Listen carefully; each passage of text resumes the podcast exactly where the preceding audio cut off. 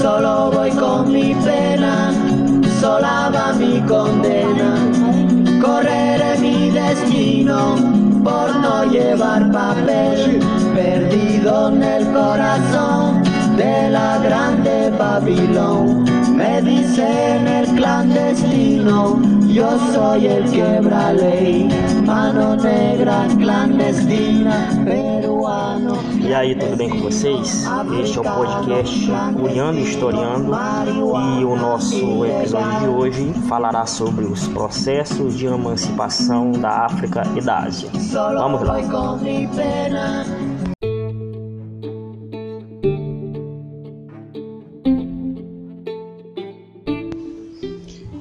Aí, tudo bem com vocês? Para falar sobre o longo processo de independência e de emancipação dos países asiáticos e africanos, é interessante fazer uma retrospectiva do século XIX, que foi o momento em que as potências europeias iniciaram um processo de dominação que àquela altura foi denominada de neocolonialismo. E esses países, notadamente França, Inglaterra e em menor medida Itália, Alemanha, Portugal, encabeçaram um processo de controle de países africanos e asiáticos, utilizando do conhecimento geográfico obtidos com a atividade de missionários religiosos e também de exploradores particulares. Além disso, os países europeus, os países imperialistas da Europa, utilizaram a sua superioridade tecnológica para conseguir impor a sua dominação. Nas áreas conquistadas por eles na África e na Ásia, os europeus usavam de seu poder científico, econômico, militar para instalar su suas colônias, intimidar, matar, confiscar terras, cobrar impostos, altos impostos, diga-se, e discriminar os nativos. Vale lembrar que no final do século XIX estavam em vigência as teorias pseudocientíficas racistas, as teorias que falavam que o europeu branco era superior a todos os povos do mundo. E os africanos e asiáticos, por sua vez, desde o início, buscaram resistir à dominação europeia de diferentes maneiras. E o processo de dominação desses países europeus sobre África e Ásia seguiu de maneira quase que inalterada durante a primeira metade do século XX, sendo que as poucas alterações foram os, o confisco dos territórios anteriormente controlados pelos italianos e alemães que haviam perdido a Primeira Guerra Mundial. De modo que a África, em especial a África, ficou basicamente dividida entre franceses e ingleses e uma menor parte com os portugueses. Nos 30 anos que se seguiram ao término da Segunda Guerra Mundial, as colônias europeias na África e na Ásia se tornaram, em sua maioria, estados independentes. Um fator importante das independências desses países foi a luta dos próprios africanos e asiáticos nos movimentos de libertação de seus respectivos países. Outro fator importante foi o impacto da Segunda Guerra Mundial sobre as metrópoles europeias. Vale lembrar que tanto Inglaterra quanto França, as principais metrópoles, tanto da África quanto da Ásia, estavam arrasadas depois da Segunda Guerra Mundial. Além disso, outro elemento importantíssimo foi a força de movimentos intelectuais encabeçados por africanos e em segunda em menor escala também por asiáticos. Movimentos como o pan-africanismo, movimentos como a negritude e o pan-arabismo buscavam por freio e encerrar a dominação europeia naquelas regiões. O pan-africanismo, por exemplo, foi um movimento político e de ideias que aflorou na América Central e nos Estados Unidos nas primeiras décadas do século XX. Se baseava na noção de que todos os africanos e seus descendentes pertenciam à mesma raça e que, cientes de sua condição de oprimidos, deviam se unir e lutar por sua libertação. Contudo, a noção de raça dos defensores do pan-africanismo era distinta da noção de raça dos europeus daquele período. Para o pan-africanismo, raça era um elemento ordenador capaz de unir e conferir identidade aos diferentes povos negros da África na luta contra seus opressores, na luta contra os europeus imperialistas. O pan-africanismo foi criado por intelectuais norte-americanos e centro-americanos expressavam o radical descontentamento com a situação do negro no mundo todo. O movimento possuía duas importantes características, que era conferir ou dar ao negro voz, visto como vítima de injustiça, violência e opressão. Além disso, o movimento representava a África, especialmente Serra Leoa e Libéria, como um lugar mítico a chamada pátria livre, apta a receber filhos e descendentes independente do lugar onde viesse. Ou seja, eles acreditavam que a África estaria apta a receber descendentes de negros escravizados tanto na Europa quanto na América.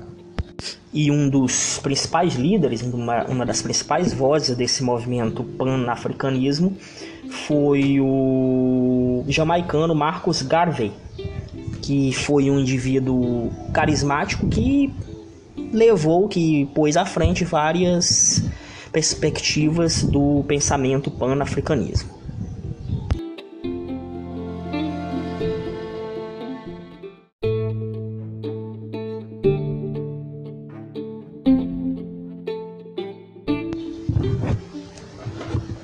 As lutas pela independência na Ásia e na África contaram também com a solidariedade de outros países. Na Conferência de Bandung, realizada na Indonésia em 1955, 29 países comprometeram-se a apoiar a independência dos povos da Ásia, África e Oceania e se declararam não alinhados, isto é, neutros na Guerra Fria entre Estados Unidos e União Soviética. Além disso, defenderam a autodeterminação e cooperação entre os países do terceiro mundo, que eram aqueles países que não faziam parte da Europa e do norte desenvolvido e nem eram socialistas, o chamado terceiro mundo na época. Esses países lembraram que a preservação da paz mundial dependia, em boa parte, de maior igualdade entre indivíduos e nações. Outro ponto a considerar foi que os movimentos de libertação da África e da Ásia se desenrolaram no contexto da Guerra Fria e receberam dinheiro e armas dos Estados Unidos e da União Soviética, que, com isso, esperavam aumentar suas respectivas áreas de influência.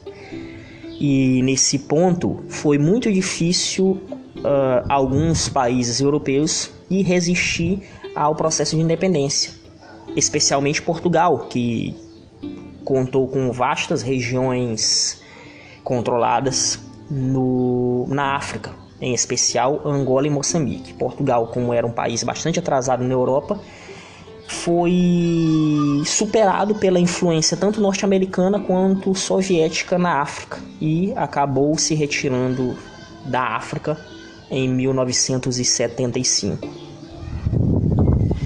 Muitos dos processos de independência da África foram bastante complexos e envolveram inclusive conflitos armados violentíssimos. Em 1945, havia na África somente quatro países independentes: a Etiópia, a Libéria, o Egito e a África do Sul.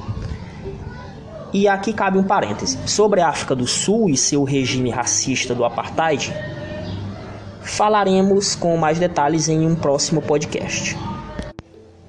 Retomando a questão da independência dos países africanos, nos anos que se seguiram à Segunda Guerra Mundial, a maioria dos países africanos tinha se tornado independente ou estava buscando a sua independência. Uma parte dessa independência se deu por via diplomática, a outra por meio da luta armada, das violentíssimas lutas coloniais. Por via diplomática não significa que as metrópoles concederam independência espontaneamente. Na verdade, as regiões colonizadas usaram de vários meios de pressão, como passeatas, sabotagens, boicotes, greves, para forçar as metrópoles a negociar o fim do domínio colonial. Além, naturalmente, da pressão de União Soviética e Estados Unidos, que desejavam esses novos países em sua área de influência. Nesse contexto, cabe ressaltar a experiência de Gana e a estratégia dos ingleses nas áreas africanas sob seu domínio foi incentivar a tensão entre etnias locais utilizavam a velha estratégia do dividir para governar, inclusive utilizada até hoje por países imperialistas. E ao mesmo tempo, os ingleses iam transferindo poder para essas elites cooptadas gradativamente. Com isso, os britânicos mantinham os africanos desunidos e, e preservavam seus interesses econômicos na região. Em Gana, por exemplo, antiga Costa do Ouro, naturalmente uma região rica em ouro, diamantes e também rica na, pela sua agricultura, a situação não foi diferente onde o dividir para governar foi aplicado.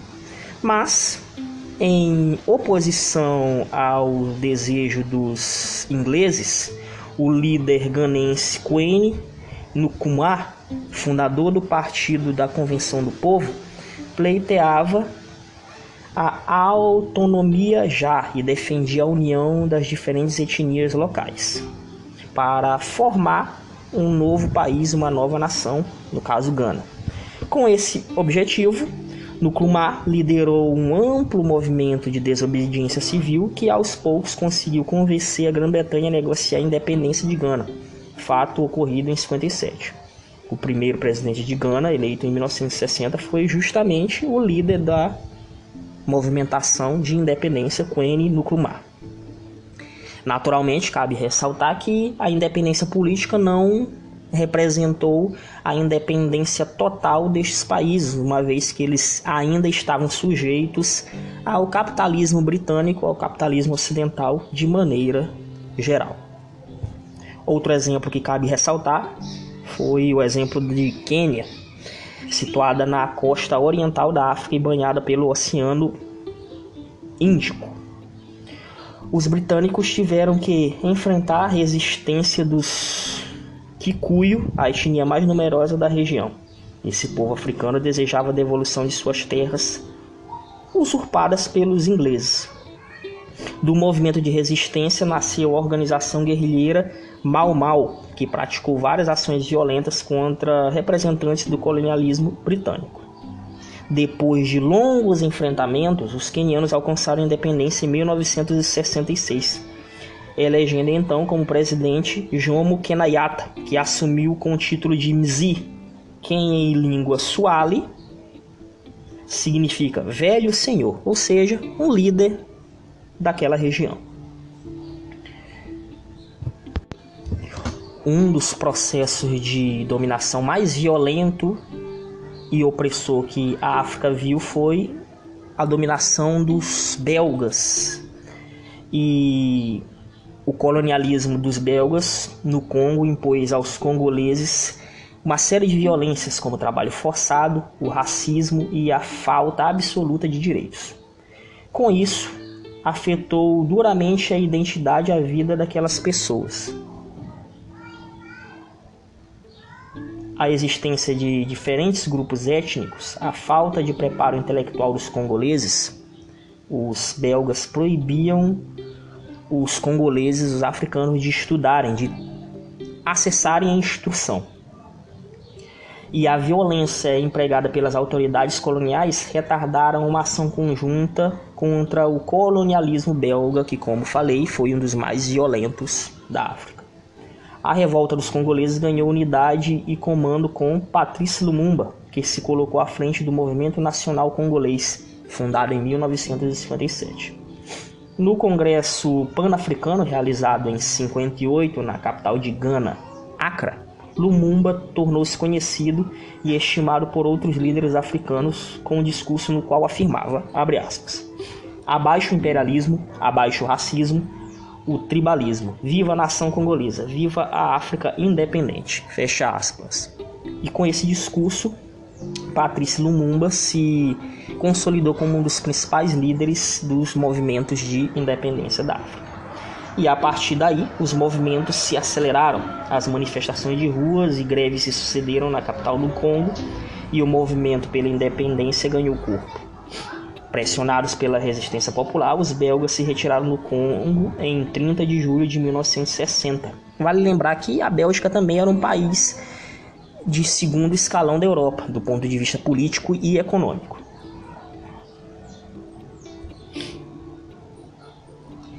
E a partir de 1960, a data de independência da República Congolesa, Patrice Lumumba se, se transformou no primeiro chefe de governo Contudo, o projeto de Lumumba de unir os congoleses em torno de um Estado unitário e organizado não prosperou.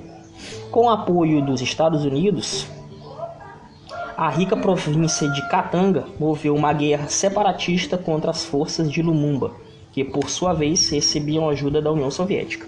E aqui se desenhou a disputa clássica da Guerra Fria. Patrício Lumumba apoiado pela União Soviética e seus opositores apoiados pelos Estados Unidos. Durante essa guerra civil, com a intervenção externa, as forças do coronel Mobutu Desiré, aliado dos norte-americanos, venceram e assumiram o poder em 1961. Lumumba foi preso e assassinado em circunstâncias misteriosas, o que levou a ONU a intervir no país para assegurar a paz. Contudo, o país até hoje sofre com os resquícios de um processo violento e de não independência total do capital estrangeiro e das potências imperialistas.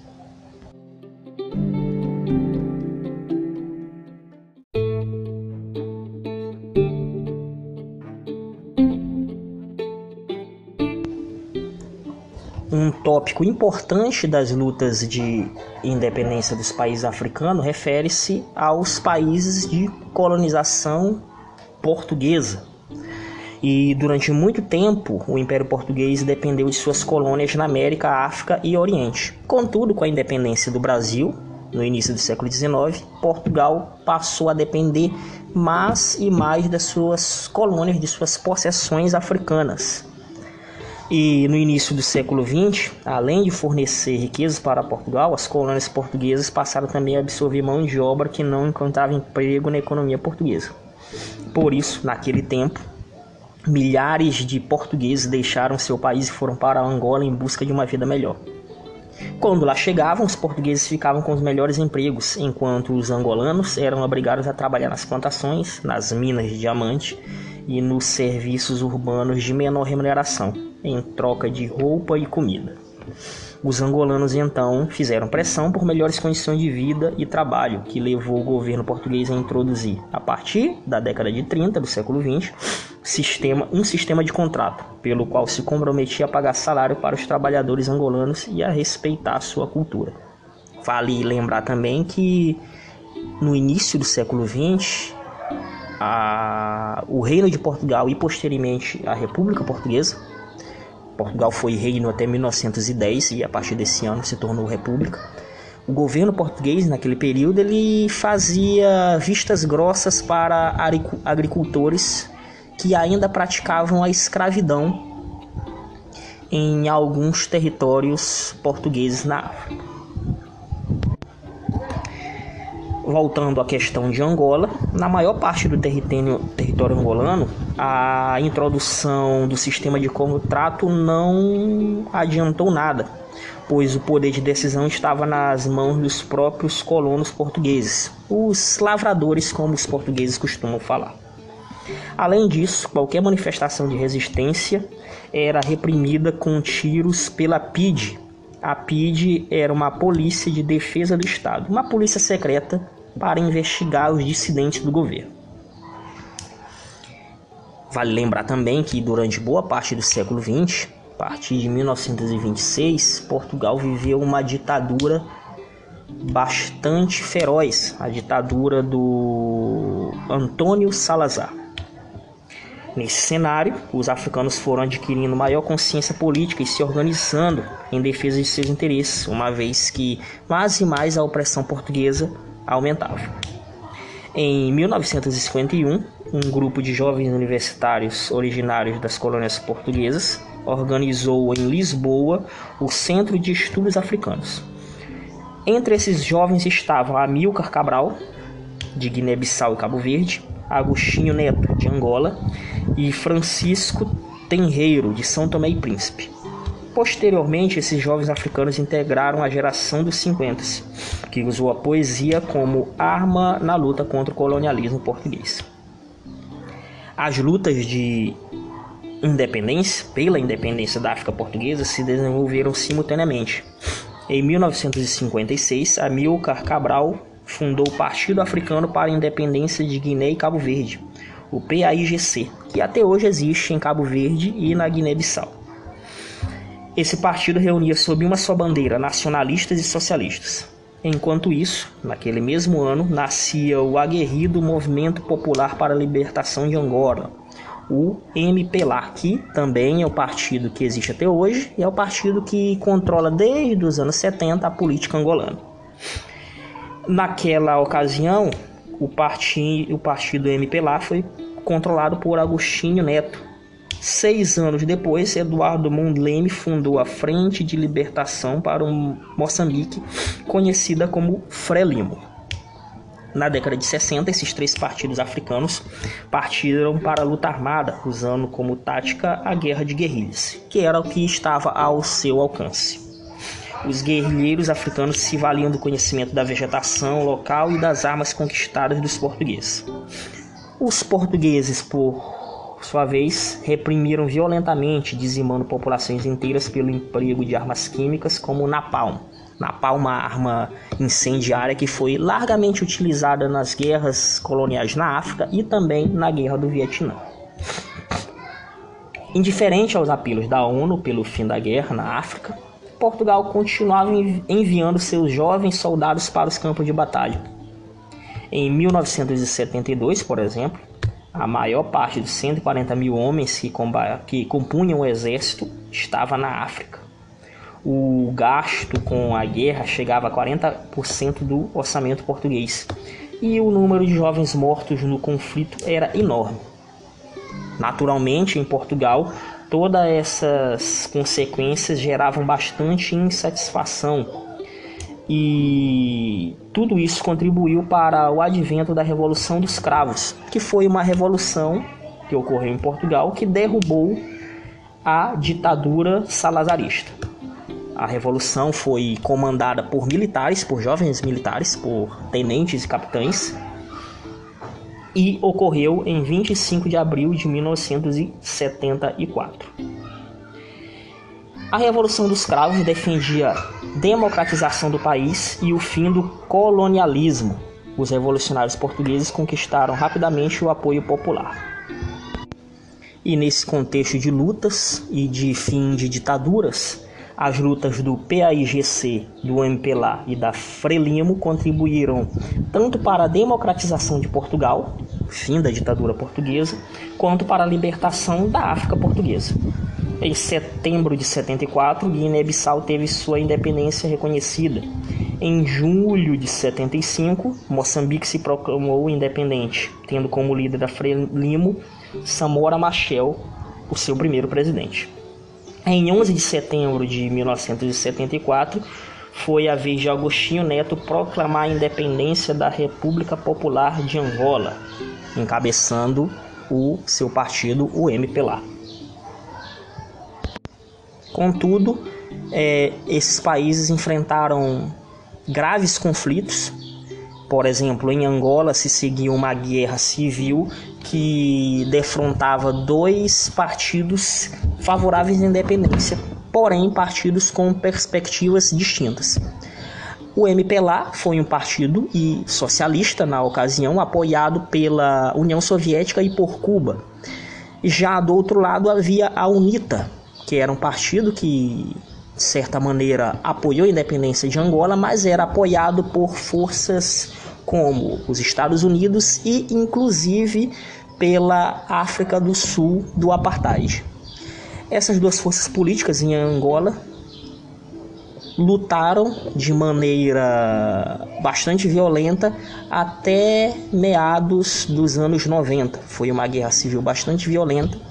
Contudo, nos últimos anos, Angola tem vivido tempos de paz.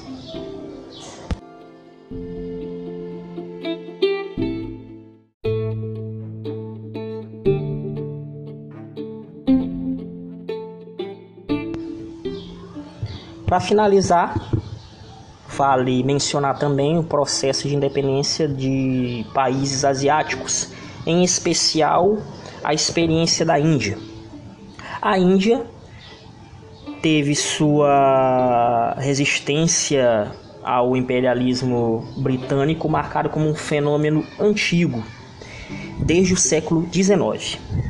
A revolta dos Cipaios de 1857 foi apenas um exemplo dessa resistência, resistência que de tempos em tempos se levantava contra a opressão e a exploração econômica que os ingleses impunham àquela região, à Índia. Após a Primeira Guerra Mundial, a luta dos indianos contra o domínio inglês passou a contar com o carisma e a liderança de Mohandas Karamchand Gandhi, conhecido como Mahatma, que significa a grande alma. Gandhi propunha a resistência pacífica, que combinava a não violência com a desobediência civil. Os indianos eram incentivados a não, pegar, não pagar impostos, a não comprar produtos ingleses e a não obedecer às leis que os discriminavam em sua própria terra. Em certa ocasião, Gandhi disse o seguinte: abre aspas. A primeira coisa é dizer-vos a vós mesmos: não aceitarei mais papel de escravo. Não obedecerei às ordens como tais, mas desobedecerei quando estiverem em conflito com a minha consciência. O assim chamado patrão poderá surrar-vos e tentar forçar-vos a servi-lo. E direis: Não, não vos servirei por vosso dinheiro ou sob ameaça isso poderá implicar sofrimentos. Vossa prontidão em sofrer acenderá a tocha da liberdade que não pode jamais ser apagada. Fecha aspas. E com essa perspectiva de suportar a violência e de não aderir à violência, a, o processo de independência indiano seguiu. A partir de 1930, Gandhi liderou uma gigantesca campanha de resistência pacífica aos britânicos, que conquistou grande apoio popular e inclusive apoio internacional. Um dos esforços de Gandhi nessa campanha foi a tentativa de unir em torno do ideal da independência os hindus e os muçulmanos. Na ocasião, 24% da população da Índia era muçulmana. Pressionado pelo movimento popular indiano e desgastado pela dura guerra contra o nazismo, Vale lembrar que os ingleses estavam arrasados depois da Segunda Guerra Mundial. O governo britânico decidiu reconhecer a independência da região em 1947. Porém, mais uma vez, os ingleses se valeram daquela velha teoria do dividir para conquistar, optando pela divisão da Grande Índia em dois países: a República da Índia, de maioria hindu, e a República do Paquistão, de maioria muçulmana. Naturalmente, após a independência, esses dois países viveram tensões ao longo do século XX que aos poucos vêm sendo é, dirimidas um processo de paz que perpassa aquela região. Contudo, assim como o país da África, a Índia é um país também bastante pobre, marcas ainda da exploração colonial e da falta de acesso a elementos básicos como educação, como água potável, como elementos que são comuns em países desenvolvidos, mas são bastante raros em países do terceiro mundo ou países em desenvolvimento. Fato que, naturalmente, são heranças do colonialismo europeu imposto ao longo do século XX nestas regiões. E assim encerramos o nosso episódio sobre a independência dos países africanos e asiáticos, falando de maneira geral a, experiência de alguns países africanos e da Índia que obtiveram suas independências ao longo do século XX. Esse podcast fica por aqui e até a próxima oportunidade.